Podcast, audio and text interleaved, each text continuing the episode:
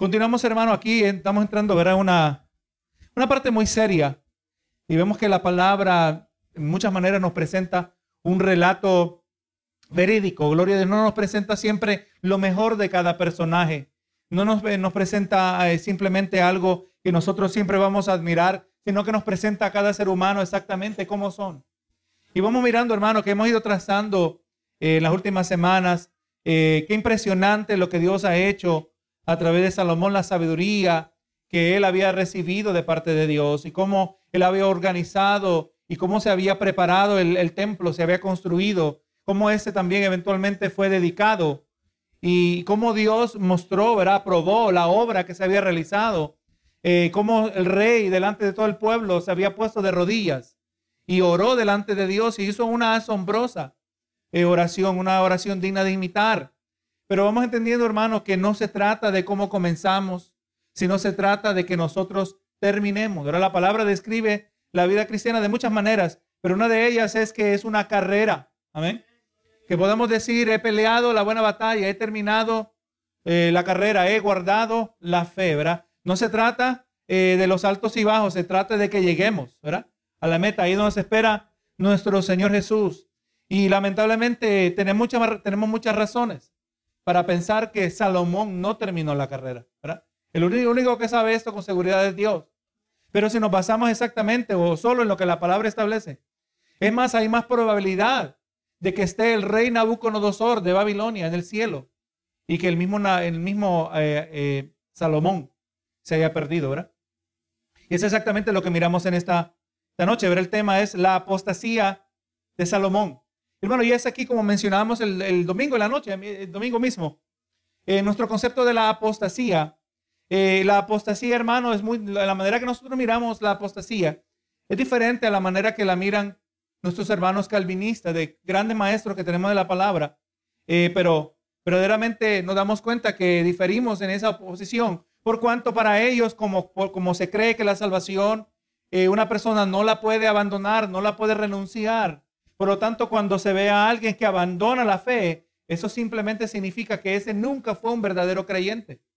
Pero vamos a mirar aquí que indudablemente Salomón abandonó su fe en el Señor, ¿verdad? Abandonó su, confianza en Dios, se dejó seducir. Pero lo interesante que miramos la semana pasada, que nos dice la palabra que Salomón amó a Jehová. Amén. La palabra claramente dice que él amó a Jehová. Amén. Nadie puede amar a Dios a menos que haya nacido de nuevo, ¿verdad? Y recuerde esto, hermano, ¿verdad? Estamos entendiendo que aún en el antiguo pacto tenemos que mirar la salvación en términos como del nuevo, ¿verdad? En el antiguo pacto también eran justificados por la fe.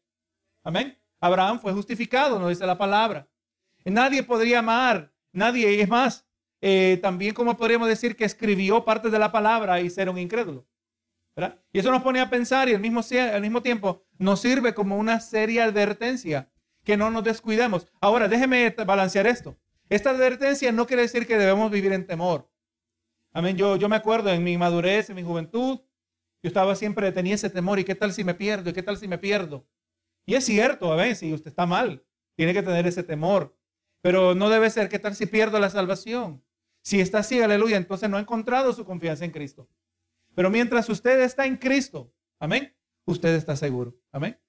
Gloria a Dios. Mientras usted está en Cristo, mientras su deseo genuino es de vivir una vida que agrada al Señor, realmente abandonar el pecado, la práctica, eh, ir dando, dominando esta carne con el pasar del tiempo, nosotros nos encontramos seguros. La palabra nos dice en Romanos que no hay nada, ni, nos da una lista bien extensa, y por si acaso dice ni ninguna otra cosa creada nos puede separar del amor que tenemos en Cristo Jesús, Señor nuestro. Nada nos puede separar. Es más, el diablo no nos puede separar de Dios, de Cristo, ni el mismo diablo. Pero usted y yo somos responsables, ¿verdad? Y eso usted ya lo sabíamos, usted y yo lo sabíamos. Somos responsables, como dice la carta de los Hebreos, puestos los ojos en Jesús. Amén. De mantener los ojos puestos, porque usted cree que el Señor nos ha hecho parte de una comunidad de la fe. Amén. Porque usted cree que en la comunidad de la fe nosotros tenemos eh, prácticas como la Santa Cena. Amén.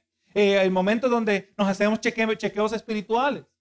¿Cómo está nuestra vida espiritual delante del Señor? Porque usted cree que la palabra nos dice que, nos estimulemos los unos a los otros hacia el amor y las buenas obras. Amén. Cuidamos los unos de los otros. Gálatas eh, la, la, palabra dice, ¿verdad? Que, que sobrellevemos las, las cargas los unos de los otros y cumplir así la ley de Cristo. Vamos mirando, ¿verdad? Que sí somos responsables individualmente, pero al mismo tiempo somos responsables los unos por los otros. Eh, exactamente la contestación que eh, Caín hizo a Dios, ¿verdad? Y, más, le, le, afirmó, ¿soy yo el guarda de mi, eh, mi, hermano? La contestación es que usted y yo sí somos, ¿verdad? Somos guarda de nuestro hermano, estamos velando los unos por los otros. Si alguien está débil, vamos a buscar ayudarlo, ¿verdad? Para que sea restaurado, para que sea fortalecido. Amén. Todo eso, ¿verdad? Porque gloria a Dios, ¿por qué? Porque la salvación está en juego. Ahora, déjeme aclarar una vez algo más. Nosotros no nos ganamos la salvación. Amén. Nosotros solo lo mantenemos en Cristo. Amén. La salvación, el todo, la realidad de la salvación en su inicio y en su continuación, que se llama la santidad del creyente, eso depende completamente de Cristo. Amén. Pero usted y yo nos toca, la palabra nos dice, no apagues el espíritu, ¿verdad? No entristezcamos el espíritu. O sea, tenemos que hacer en nuestra vida todo lo posible, lo que nos corresponde a nosotros, para darle al Señor el lugar y el espacio para seguir obrando en cada una de nuestras vidas. Y si usted está haciendo eso, vamos seguros y tranquilos. Yo le digo, hermano, yo le hablo todo esto y entendiendo todas esas realidades, y yo le digo que yo me siento seguro en Cristo Jesús. Amén. Ni al mismo diablo le debemos tener miedo. Amén. Si Dios es soberano, ¿verdad? Si Dios controla todas las cosas. Así, hermano, y a lo largo de esta unidad, por eso nos recuerda que servir a Dios es mucho más que acciones sabias o una buena obra aquí y allá. La persona que verdaderamente sigue a Dios es aquella que persevera en la sabiduría y la obediencia hasta el fin. Y ahí está la palabra clave, perseverar. Amén. Estamos perseverando. El mismo apóstol Pablo dice, verá, examinaos a vosotros mismos para ver si estáis en la fe. Le voy a decir, hermano, especialmente en estos últimos años, donde he estado hablando con más personas y aún personas dentro y fuera de la iglesia. Y hermano, y qué difícil es convencer a alguien que no es cristiano cuando están convencidos que lo son. Es bien difícil, hermano. Es que difícil es convencer al cristiano, o perdón, convencer a este individuo, mostrarle que lo más probable es que no es cristiano porque nunca ora y nunca lee la Biblia. ¿Qué cree usted? Un cristiano que nunca ora y nunca lee la Biblia, ¿será cristiano? Amén. No está dependiendo del Señor, ¿verdad? O sea, eh, como mínimo, en el mejor caso, es uno inmaduro. Y esa inmadurez es peligrosa. Es bien difícil, hermano. ¿Cómo, sabe cómo se convence a uno que no es cristiano? Cuando empieza a leer la Biblia. La Biblia es un espejo. Pero lamentablemente no se mira en el espejo, ¿verdad?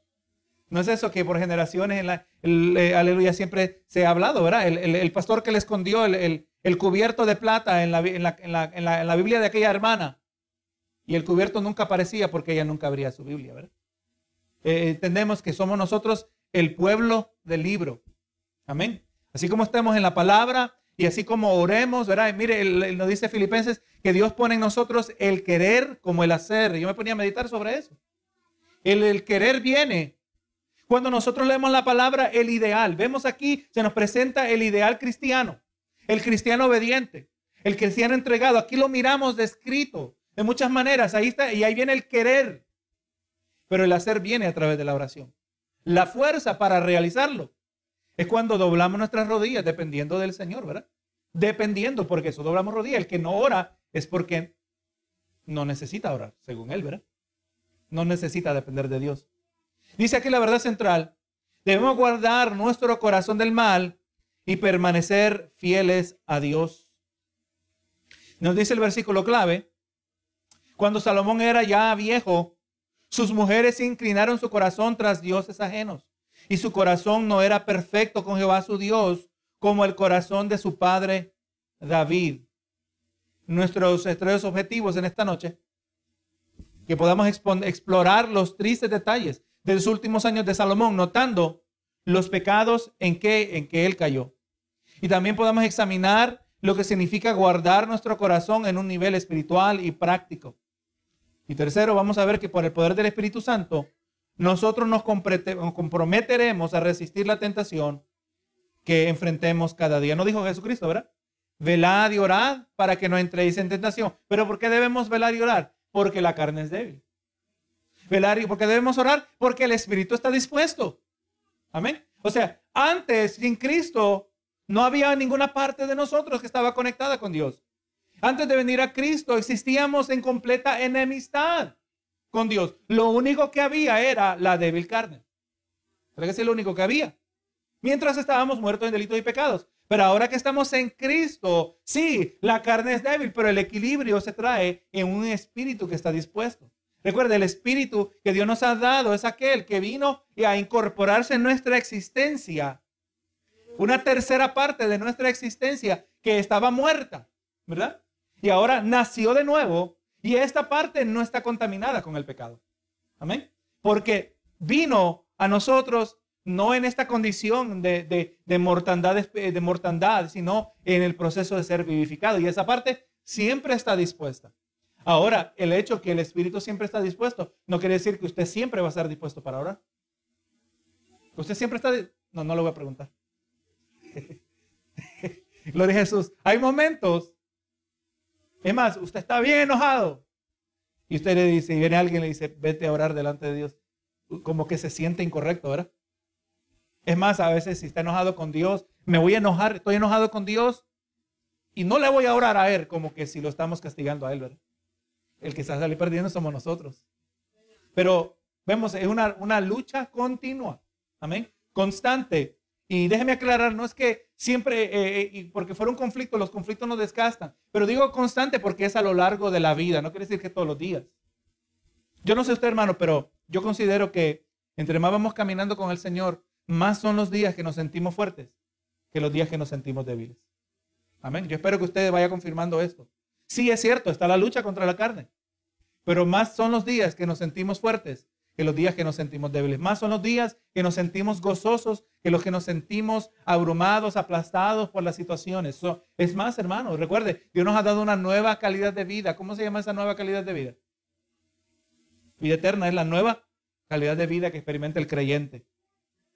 Así que hermano, eh, eh, podría ser difícil imaginar por qué o cómo alguien podría alejarse o traicionar a quienes más ama. Sin embargo, la lección de hoy explora precisamente eso, sirviendo como una fuerte, fuerte advertencia espiritual.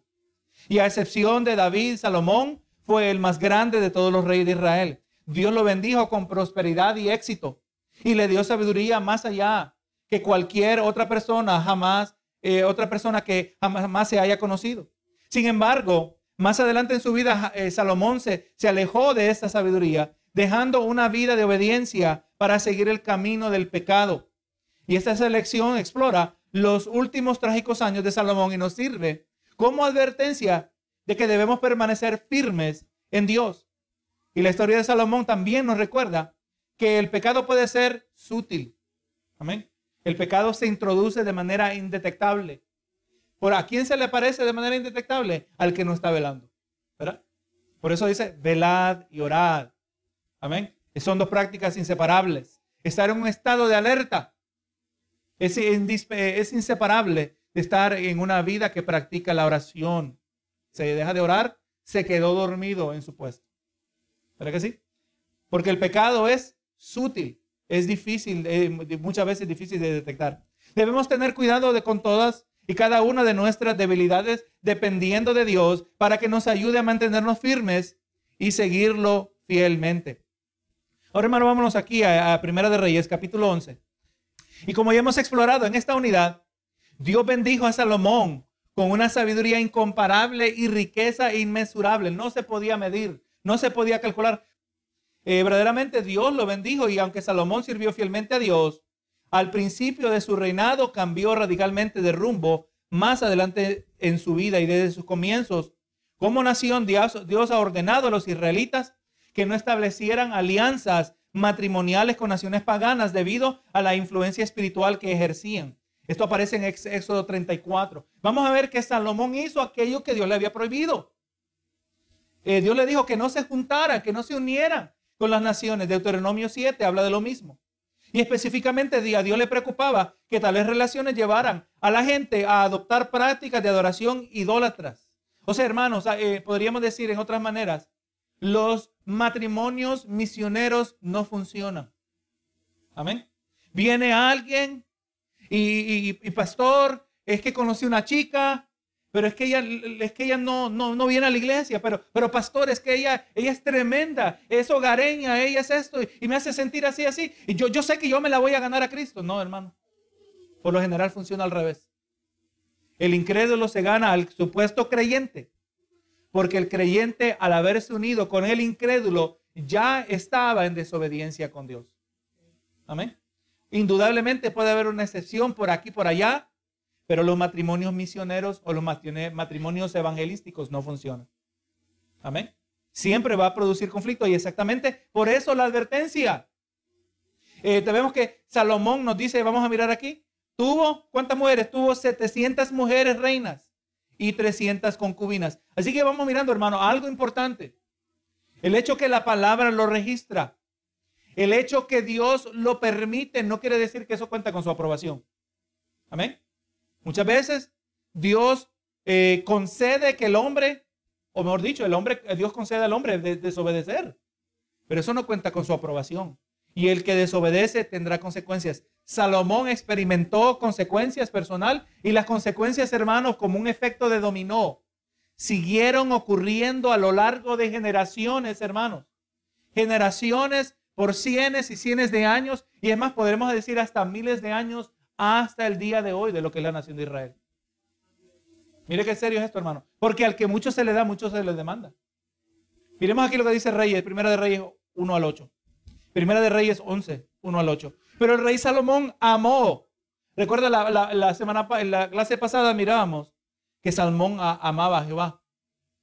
Pero lamentablemente dice que el rey Salomón además amó además de la hija de Faraón a muchas mujeres extranjeras a las de Moab, a las de Amón, a las de Edom, a las de Sidón, a las Eteas. Si usted lee el libro de Proverbios, el libro de Proverbios, Salomón escribe a su hijo y le dice, ten cuidado con las mujeres, pero él no hizo caso de sus propios consejos. Amó a estas mujeres, gente de las cuales Jehová había dicho a los hijos de Israel, no os llegaréis a ellas, ni ellas se llegarán a vosotros. Porque ciertamente, ¿quién está diciendo esto? El que lo sabe todo. Ellas ciertamente, ahí está, los matrimonios misioneros no funcionan, hermanos. Ellos ciertamente harán inclinar vuestros corazones tras sus dioses. A estas pues se juntó Salomón con su amor. Dice, hermano, que esa es la manera, cuando le habla de amor, está hablando de un amor desde la perspectiva humana, porque no era un amor desde la perspectiva divina. Amén. El amor desde la perspectiva divina, especialmente en el matrimonio, es una de compromiso y exclusividad. Eh, solo nos vamos a, a, Génesis, donde se nos presenta el primer matrimonio. La palabra dice, y el mismo eh, Adán, sin haber tenido familia, sin haber tenido padres, que dijo, y el hombre dejará a su padre y a su madre y se unirá a su mujer y serán una sola carne. Amén. No dice que se unirá a sus mujeres. En, el Antiguo Testamento encontramos varios personajes que se hacían de varias mujeres, pero eso no quiere decir que contaba con la aprobación de Dios, ¿verdad? Y aquí vemos la máxima expresión de esta desobediencia. Dice el 4. Así que él amaba a Jehová, empezó a amar a estas mujeres, ahí está el pecado. Cuando nosotros amamos algo que no debemos amar. Cuando nosotros andamos mirando el mundo, lo que el mundo ofrece. Y cuando hablo del mundo no estoy hablando de, de que usted se va aquí en otra parte del planeta. Cuando hablo del mundo me refiero en este contexto, me refiero al sistema espiritual que existe en completa oposición a Dios. No podemos estar puestos los ojos en Jesús y también los ojos puestos en el mundo. Amén. No se puede. No podemos anhelar más y más de Cristo, pero anhelar más y más de las ofertas que nos desvían de Cristo, ¿verdad? Pero Salomón, lamentablemente, las mujeres desviaron su corazón, no hizo caso. Y dice, y cuando Salomón era ya viejo, sus mujeres inclinaron su corazón tras dioses ajenos. Y su corazón no era perfecto con Jehová su Dios como el corazón de su padre David. Ahora, ¿era David perfecto? O sea, vamos entendiendo que perfecto ahí no se refiere a una persona sin defecto, sino, gloria a Dios, se refiere eh, perfecto en el sentido que está completo, que está enteramente entregado. Usted está entregado al Señor, así debe ser. Todo lo que es posible de usted, usted lo está dando al Señor. La palabra nos dice, ¿verdad? Nuestra meta es y amarás al Señor tu Dios con todo tu corazón, enteramente, ¿verdad? Esa es la meta. Entre más y más, yo descubro tengo que dar más y más de mí al Señor. Pero no, él lamentablemente él no fue como su padre. Dice el 5, porque Salomón siguió, aquí están los, los dioses, siguió a Astoret, diosa de los sidonios, a Milcom, ídolo abominable de los amonitas, e hizo Salomón lo malo ante los ojos de Jehová, y no siguió cumplidamente a Jehová como David su padre, y entonces edificó Salomón un lugar alto, a Quemos, ídolo abominable de Moab, en el monte que está enfrente de Jerusalén, y a Moloch, ídolo abominable de los hijos de Amón. ¿Usted sabe algún detalle particular que resalta acerca de Moloch? Le sacrificaban, quemaban los niños vivos. Moloch, si recuerdo bien, era una estatua hueca, cuyos brazos eran huecos y los brazos por detrás le metían brasas calientes. Amén. Y ahí ofrecían sacrificios. Amén. Cosas horribles que hacían estas personas, ¿verdad? Y, ahí, hasta ahí bajó Salomón. Dice, ¿verdad? Eh, a, Moloch, y dice el 8, y así hizo para todas sus mujeres extranjeras, las cuales quemaban incienso y ofrecían sacrificios a sus dioses. Usted recuerda, hermano, que mencionamos unas clases atrás donde yo le daba mi perspectiva, donde de manera sutil, eh, el primer detalle, el primer grado de desvío de Salomón es cuando primero tomó a la esposa de Faraón, perdón, a la hija de Faraón tomó, ¿verdad? Cuando Salomón tomó a la hija de Faraón y efectuó un matrimonio político, eso es lo que hacía la práctica para hacer alianza con los países, pero eso era, era en contra de la voluntad de Dios. Y eventualmente Salomón en su torcida sabiduría en que informada por la palabra del Señor, pero él decía, bueno, mira, no es correcto que esta mujer que yo sé que es pagana, que ya viva aquí en el palacio o que esté cerca del templo, ¿verdad? Porque eso es contaminación. Entonces dice, le voy a hacer una vivienda aparte. Y dijimos, hermano, que el error fue donde Salomón estableció una parte de su vida que era secular. Amén. Una parte donde Dios no formaba. Un lugar donde Jehová no formaba parte. De ahí alguna, eh, tenga cuidado, de compartimentalizar su vida, dividirla en compartimentos. Y, y, Dios está casi en todos los compartimentos de mi vida, pero en esta área Dios ahí no está metido. Esta área yo esto lo trabajo en mi privado, eso es peligrosísimo. Amén. No, no, nosotros somos, queremos ser enteros. Queremos ser perfectos. Recuerden, no en el sentido de somos sin falla, sin error, sino que cada vez más, más parte de nuestra vida eh, están entregadas al Señor. Ninguna parte de nuestra vida debe ser secular. Amén. En otras palabras, ninguna parte de nuestra vida debe ser de tal manera que usted le daría vergüenza que Cristo le acompañara. ¿Podríamos decir así? Así que hermano, seguimos leyendo. Vamos a mirar aquí, hermano, una, una cita que nos trae muy, muy importante, que habla en relación a esto de juntarse con mujeres que no agradaban al Señor. Vamos aquí a Primera de Corintios. Primera de Corintios, capítulo 5. Mire, mire la relación que debemos tener con aquellos que no son temerosos del Señor. Dice Primera de Corintios capítulo 5, verso 9 dice, os he escrito por carta que no os juntéis con los fornicarios, no absolutamente con los fornicarios de este mundo, o con los ávaros, o con los ladrones, o con los idólatras, pues en tal caso os sería necesario salir del mundo. Dice más, yo más bien os escribí que no os juntéis con ninguno que llamándose hermano. Mira, mire este detalle, ¿verdad? Gloria a Dios, que alguno que llamándose hermano fuere fornicario, o avaro, o idólatra, o maldiciente, o borracho, o ladrón, con el tal ni aún comáis. O sea, esto, es serio, ¿verdad? Que, nosotros nos debemos distanciar de, aquellos que verdaderamente están viviendo una vida de hipocresía. Lamentablemente, Salomón este tenía que haber entendido eso. Salomón, hermano, él miraba la naturaleza. Él escribió muchas cosas que no fueron preservadas. Él escribió muchos proverbios que no fueron preservados. Él observaba muchas cosas y aprendía lecciones prácticas, pero lamentablemente en estas se le fueron cerrando los ojos a causa de su pecado. Seguimos leyendo aquí, hermano, en Primera de Reyes.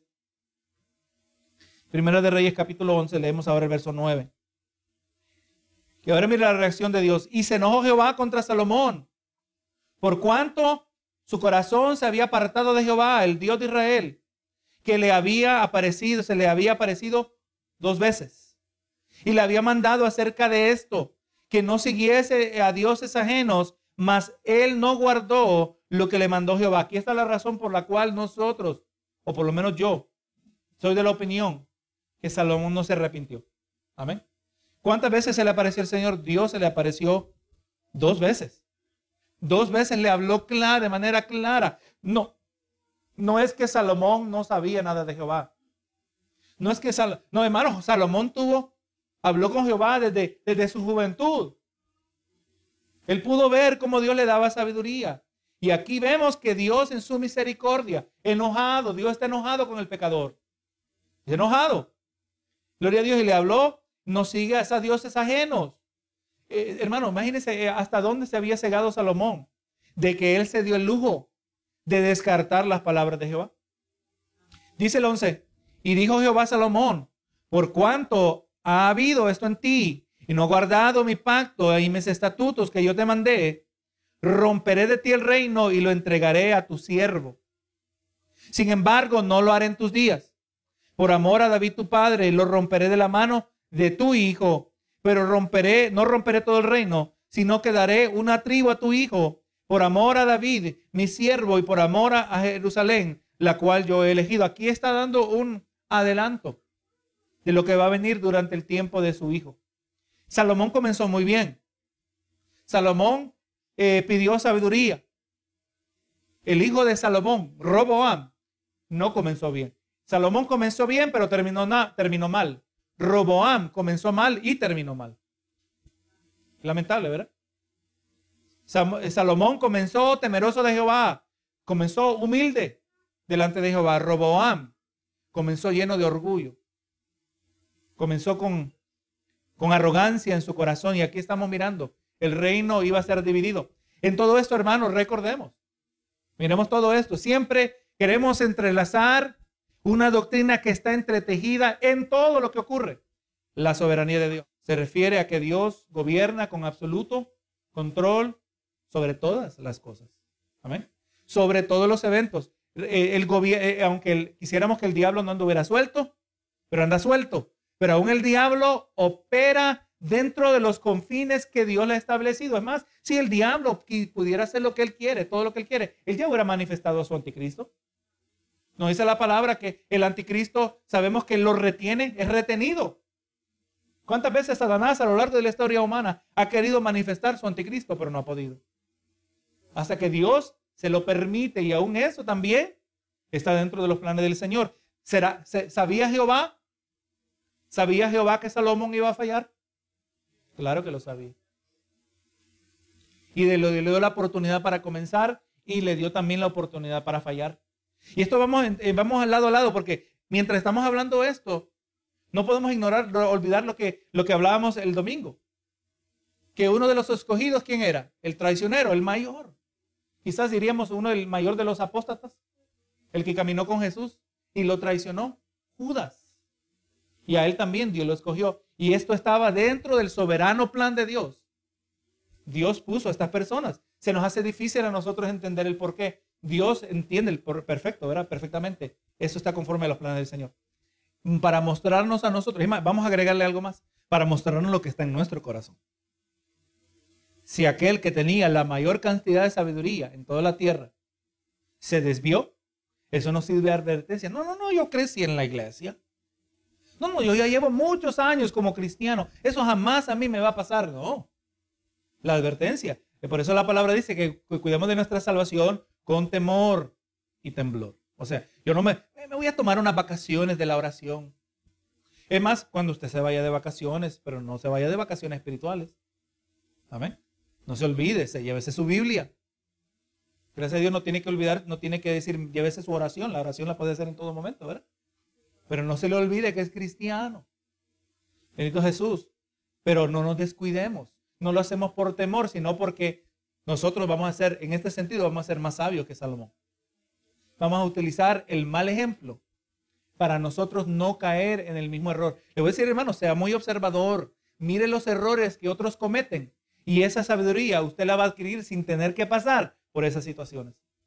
Hay grande sabiduría cuando usted ve los errores de otros, pero no para, no para sentirse superior. Mira, Señor, lo que yo no hice, mira todo lo malo que yo no hice. Mira cómo aquel falló, cómo aquel se descuidó, mira, y aquí estoy yo, no, no, no. Señor, tu gracia es grande, tú eres de grande misericordia. Hermano, si usted no, si usted me ve a mí, yo veo, lo veo a usted parado firmemente en Cristo, eso no dice mucho acerca de usted, lo dice todo acerca de Cristo. Cristo es fiel. Amén. Cristo es fiel y más que fiel. Es para que Él nos hubiera abandonado tiempo atrás, pero no nos abandone el Señor. Así que, dimos, ¿verdad? Se le apareció dos veces y Él ahora iba a perder el reino. Si usted sigue leyendo en la carta del libro de los primeros de Reyes, eventualmente se nos dicen los detalles. Hay un hombre llamado, vamos a ver si aparece más adelante en este relato, que iba a ser el designado de tomar la, parte del reino que se había dividido y se iba a ir con él. Y en este caso no era obviamente Roboam, sino Jeroboam. Eran nombres bien similares. Y es más, y a Jeroboam, si el tiempo nos permite mirar aquí, Jeroboam, Dios le dijo, mira, si tú te mantienes fiel, este reino va a prosperar, si tú te mantienes temeroso, o sea, la intención de Dios era de darle a, que este, este, esta, esa separación del reino fuera fiel a él, pero exactamente lo opuesto. ¿Será que Dios no sabía esto? Claro que lo sabía. Todo, ¿verdad? Es más, cuando nosotros leemos el Nuevo Testamento, la palabra nos dice, no recuerdo el pasaje exactamente, el Nuevo Testamento nos dice que estas cosas fueron escritas para que nos sirvieran de ejemplo. Ya solo con ese verso nos dice que todavía necesitamos el Antiguo Testamento, simplemente como mínimo, como un ejemplo de lo que no debemos hacer. Cuando usted lee a Israel en el desierto y mira qué tercos eran, qué cabeza dura, y cómo Dios en una ocasión los quiso eliminar y decir, mira esta gente qué cabeza dura. No, no, eso somos nosotros. Por la misericordia de Dios. Estamos donde estamos, ¿verdad? Pero para, para que aprendamos por ellas, para que aprendamos aquí, en el caso, como en el caso de Salomón. Así que hermano, luego le pregunta a usted, ¿cuál sería el momento de adversidad más difícil que usted ha enfrentado? Y para la mayoría de nosotros, la adversidad es simplemente una parte de la vida. Felizmente, como creyentes, confiamos en Dios como ayudador, pero en el caso de Salomón, la adversidad vino de Dios mismo como resultado de la rebelión y el pecado que es de este rey. Solo podemos imaginar los pensamientos de Salomón a medida que avanzamos en este capítulo. Su dilema era un recordatorio y una advertencia para nosotros de que es un imperativo que nos mantengamos fieles en seguir al Señor. Y debido a la apostasía, que recuerdo, apostasía significa un abandono de la fe. Para abandonar la fe quiere decir que estábamos genuinamente en la fe cristiana. Ahora, déjeme mencionar en breve, hay personas que están dentro de las iglesias que de repente dejan de venir y usted lo dice, ese yo no creo, yo no creo que fue cristiano jamás. Entonces ese no necesariamente abandonó la fe porque nunca estuvo, nunca se comprometía. Siempre estaba a, la, orillita, en, en las afueras de todo lo que se hacía. Nunca estaba conectado con el cuerpo de Cristo, ¿verdad que sí? No llegaba, eh, no, llegaba, no, no, venía a la oración, no venía a los momentos de comunión con los hermanos, ¿verdad? No le interesaba porque no era parte del cuerpo de Cristo. Aunque le llamábamos hermanos, ¿verdad?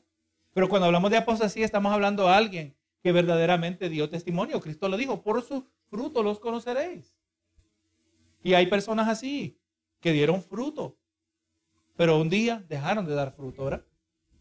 Pero vamos que en el caso de la apostasía de Salomón, Dios trajo doble adversidad a este rey caído, como vamos a seguir mirando. El nombre del primer adversario se llama, fue Adad, que también significa el tronador. Y este era un, nombre común entre la realeza de los edomitas, el, el reinado de Edom y más significante, un adjetivo común que describía la divinidad. Y el mensaje era claro, el tronador pudo haber venido de Edom, pero el Señor fue quien lo suscitó. Vamos mirando aquí otra vez la soberanía de Dios. Primera de Reyes 11:14. Y ahora vamos a mirar, hermano, mire cómo está todo esto. Aquí se nos da un vistazo que los eventos que van a transcurrir ahora en la vida de Salomón son una, están conectados al pasado de su padre David. Amén. Todo eso está conectado. Si Salomón se hubiera mantenido fiel, el pasado de su padre David nunca lo hubiera alcanzado. Pero vamos mirando que habían ciertas semillitas sembradas, que Dios las tenía ahí reservadas.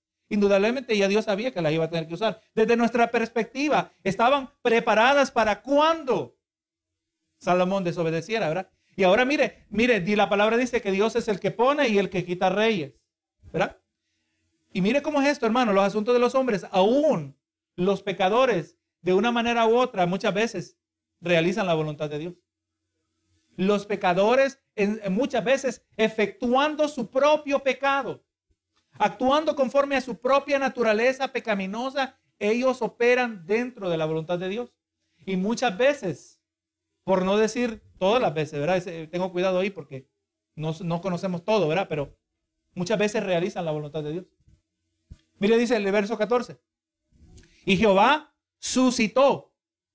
Jehová suscitó a, un adversario a Salomón. Jehová hurgó. Amén. Jehová levantó, despertó. Ahí dice a Adad Edomita de sangre real, el cual estaba en Edom.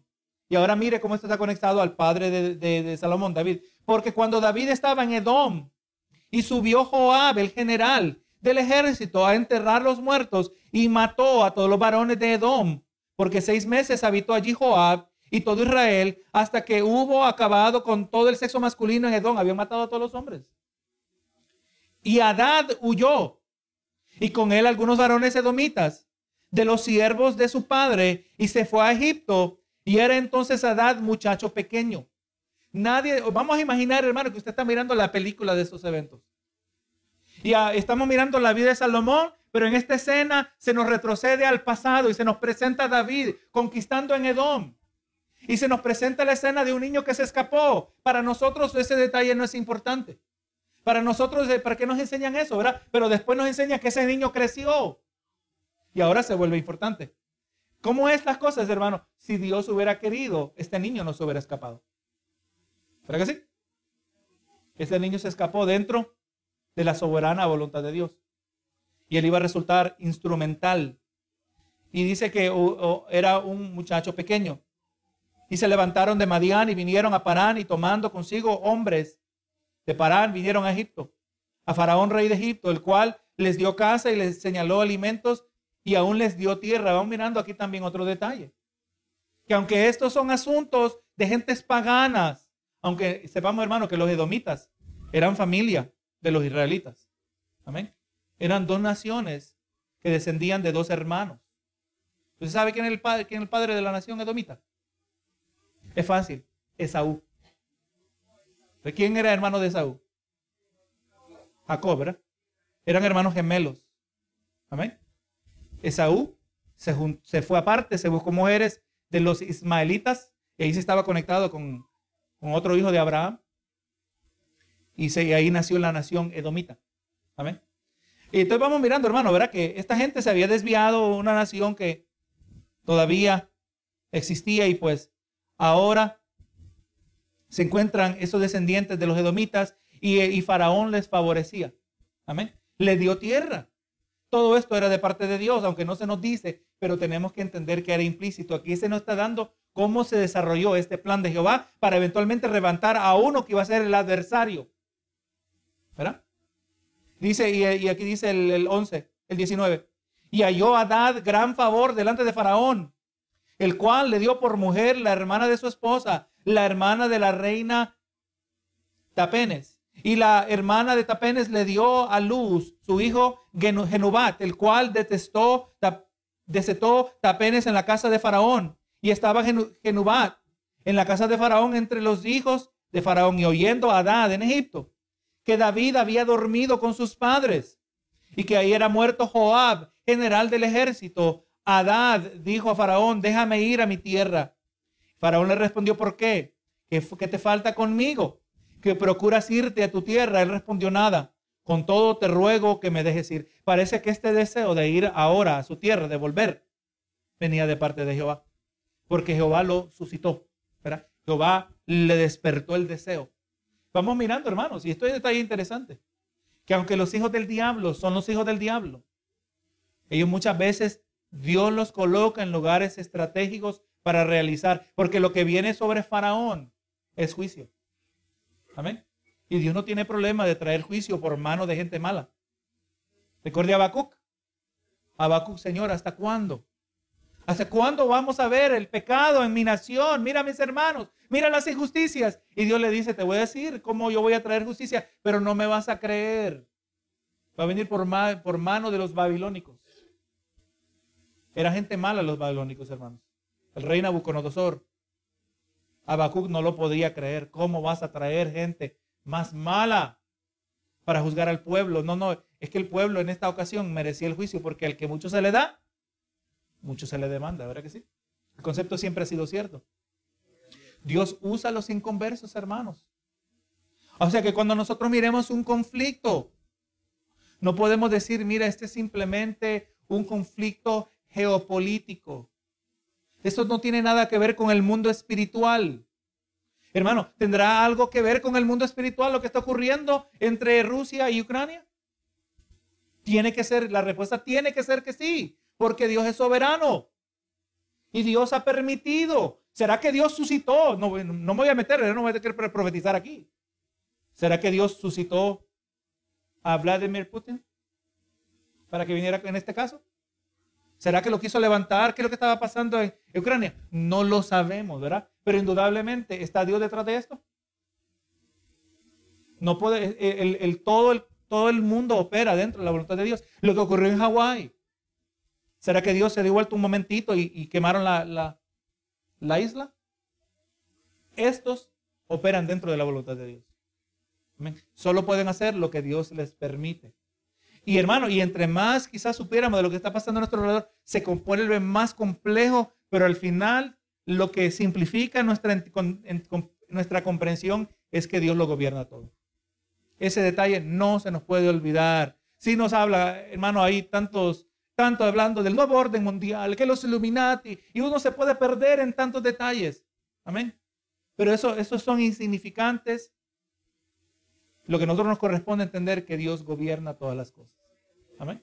Es el de, eh, que no, no importa que no sabe mucho de los Illuminati, no se preocupe. Sepa de Cristo. Ahí usted va a estar bien siempre. Amén. Es el que al final va a gobernar sobre toda su creación. Primera de Reyes 11:23. Así que hermano, vamos mirando que los problemas de Salomón no terminaron con Adad. Y en los versos que vamos a leer, encontramos otro adversario persistente que acosaría a Salomón durante mucho tiempo. También había experimentado derrota a manos de David, otro recordatorio de que la victoria que el pueblo de Dios experimentó sobre sus enemigos fue el resultado de la, misericordia, de la, de la mano misericordiosa de Dios. O sea que no fue la, la capacidad militar de David, aunque indudablemente Dios la utilizó. No fue la valentía de David o la experiencia de David, aunque Dios todo eso lo usó. Pero al final el que lo realizó fue Dios. Ahora me viene a mente esto. Hermano, Dios va a cumplir sus propósitos. Pero Dios quiere que su pueblo ore. Amén. Amén. Y esto es bien interesante y eso se lo dejo que usted lo medite. El Dios que todo lo sabe, desde la eternidad, del tiempo pasado, determinó todas las cosas como iban a ser. Pero también dentro de su perfecta determinación, Él determinó que sus propósitos los iba a realizar a través de las oraciones de sus hijos. ¿Cómo funciona eso? Complejo. Amén. Para todos nosotros. Lo podemos comprender hasta cierto nivel. Pero al final lo que sí entendemos que Dios en su soberana voluntad ya determinó el rumbo de la humanidad, pero también en su sabiduría determinó realizar sus propósitos a través de las oraciones de sus hijos. Y por eso nos dice la palabra que debemos orar. Que oremos por los, que, los líderes, los, que están en eminencia, dice la palabra. Que oremos los unos por los otros. ¿Verdad que sí? Que oremos, la palabra nos dice, ¿verdad? O sea, eso no nos eh, excusa a nosotros de responsabilidad, sino que somos principalmente responsables delante de Dios. Ahora mira el verso 23 de, Primera de Reyes 11. Dios también levantó, en muchas maneras lo mismo, levantó por adversario contra Salomón a Rezón, hijo de Eliada, el cual había huido de su amo Adá de ser rey y rey de Soba, y había juntado gente contra él, y se había hecho capitán de una compañía cuando Dios, cuando David deshizo a los de Soba. Después fueron a Damasco y habitaron allí, y le hicieron rey en Damasco y fue adversario de Israel todos los días de Salomón y fue otro mal, fue otro mal con el de Adad, porque aborreció, aborreció a Israel y reinó sobre Siria. Si usted sigue leyendo Primera de Reyes, se sigue leyendo Segunda de Reyes, los sirios siguieron siendo un problema para la nación de Israel. En varias ocasiones, eh, estos fueron eh, utilizados, fueron un tropiezo para la nación, hermano Israel, por generaciones sufrió las consecuencias del descuido de Salomón. Y hermano, usted puede seguir leyendo eh, el, resto del capítulo, pero vamos mirando, verá que el pecado tiene consecuencias devastadoras. Sepa que el pecado de un individuo jamás afecta solo a ese individuo, siempre afecta a otros. Cuando el pecado ocurre, especialmente dentro del pueblo de Dios, la familia de la fe, el cuerpo de Cristo, todos somos afectados, hermanos. En muchas maneras, una manera de describir la vida cristiana es que estamos empujando la carreta. Y es importante que cada uno haga su parte para que progresemos hacia adelante. Otra imagen es que somos trabajadores en la viña del Señor. Otra imagen es que somos miembros de un cuerpo. Hay ojos, hay manos, hay pies, hay dedos, hay oídos. Cada uno tiene su parte. Ninguno es insignificante. Eh, pero el más importante no es el pastor, es Cristo. Yo soy miembro del cuerpo de Cristo, igual que ustedes. Yo lo necesito a ustedes, como ustedes me necesitan a mí, como ustedes se necesitan los unos a los otros. Qué bueno poder decir, hermano, por favor ayúdenme, oren por mí. El hermano aquí que, hermano, oren por esta situación. Si el hermano dijera, estos hermanos no sirven, nos presentara la petición, ¿verdad? Pero dice, no, no, mis hermanos son importantes, son de impacto, son necesarios. Qué bueno, ¿verdad? Poder tener esa confianza que Dios nos ha colocado dentro de su cuerpo. Así que nuestra meta, hermano, es no de sobresalir, pero sí de hacer la parte. Y cuando uno deja de hacer su parte, todos nos afectamos. Solo a usted se le duele algo en el pie.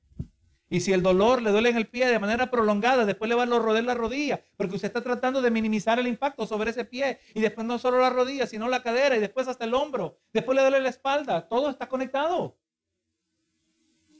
Pero cuando todos hacemos nuestra parte, el cuerpo está fuerte. Amén. Señor es glorificado. Por eso, mi hermano está débil, vamos a ayudarle a levantarse. Porque todo nos afecta. Necesitamos a todos. Nos dice la palabra que la mies es mucha y los obreros son pocos, ¿verdad? Hay mucha cosecha, la mies es la cosecha. La cosecha es mucha, pero son pocos los obreros. Así que necesitamos todos los obreros trabajando conforme a la ayuda del Señor.